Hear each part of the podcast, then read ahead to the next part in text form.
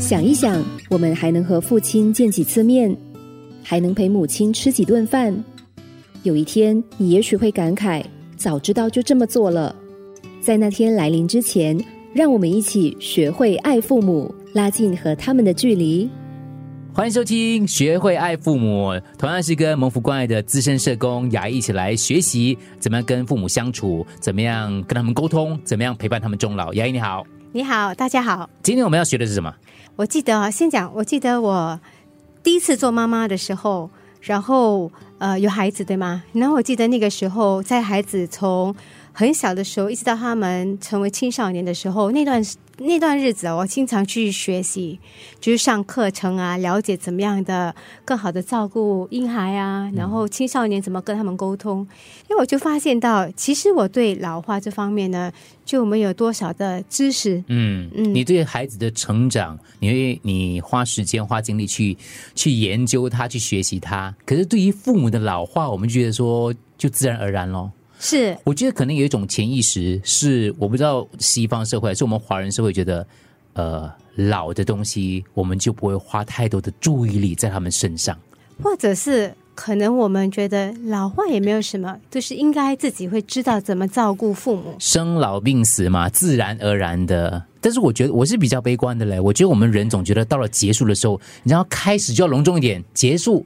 哎呀，随便啦，反正他自己会结束的啦。可是问题是我们如果把人生当成一场电影的话呢，其实开始跟结束都是很重要的。所以我们为开始做了那么多准备，为什么我们为结束不做好一些准备呢？当然，就不只是为我们自己的结束，为我们的父母也是一样了。那我记得哦，加入蒙福光案的时候，做社工的后期的大概五六年，那我们就我就参与做老年社工。嗯，哎，那个时候发现原来有老化有很多很多知识哦。呃，要去学习的，嗯，呃，就很像你讲的，不是我想象中的老了就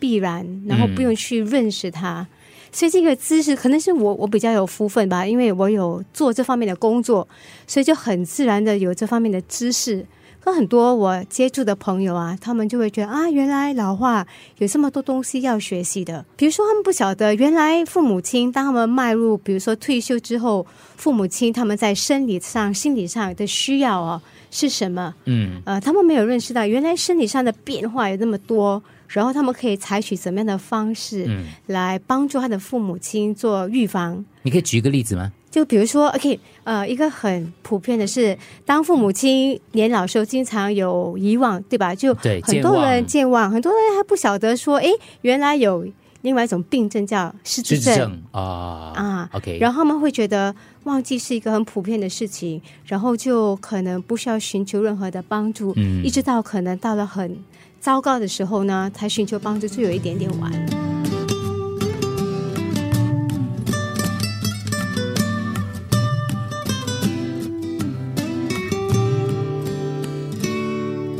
学会爱父母，拉近和他们的距离。所以老化有所谓的比较 normal，嗯，normal aging 是比较正常，就是我们人对吧？呃，年老的时候，我们可能听力不好啊，听力不好，呃，然后味觉也不好啊，可能走也没那么好啊。但是有一些情况是属于比较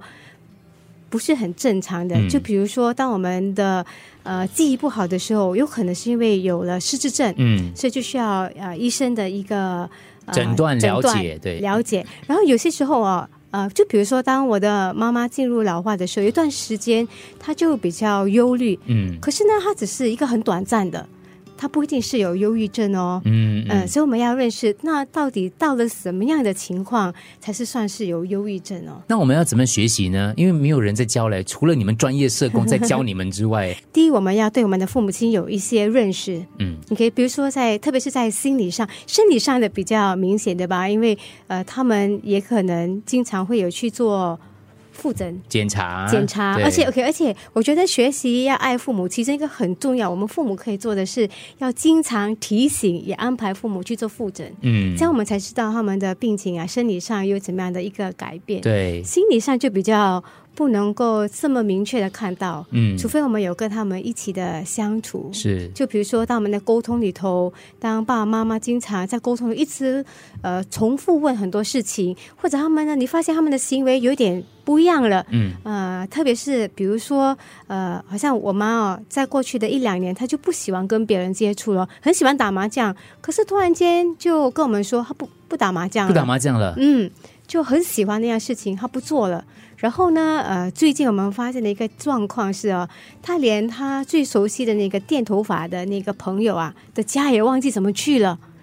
所以等等这些症状，就让我知道说是有失智的症状。对对。所以就要去，可能那要叫他去看医生，也要一个技巧，对吧？因为老人家毕竟最忌讳的就是看医生。我明白你的意思了。我们可能没有办法在这期节目当中教你所有的东西，因为每个老人的状况都不一样。对。可是你要有这个意识，就观察你的父母，跟尽量陪伴他去做健康检查的同时呢，就观察他的一些问题的时候，你可以自己去搜索答案，或是寻求医疗方面的援助。嗯。这样子的话，你发觉他在老化的过程当中有一些变化，那你才能够对症下药。你没有去体认到老化的这个变化跟不一样之外，你就没有办法跟他们很好的沟通。可能也有很多朋友像我们这样的一个年龄哦，所以有时候我们的那个知识呢，也可以是从我们的朋友他们照顾他们的。父母的那个经历那边呢，得到一些技巧，嗯，就要互相聊啦，是啊，对不对？朋友跟朋友之间聊聊，呃，就是这样子。我们到这个年龄，通常都是 聊父母，可是我们没有聊那么深入，我们就聊哪个医院呐，哪个医生之类的啊。可是我觉得，呃，牙医给我们提醒就是，我们要跟朋友聊你父母的一些可能问题跟生活点滴，这样你说，哦，我我我我爸爸好像也是这个样子，我妈妈好像也是。学会爱父母，拉近和他们的距离。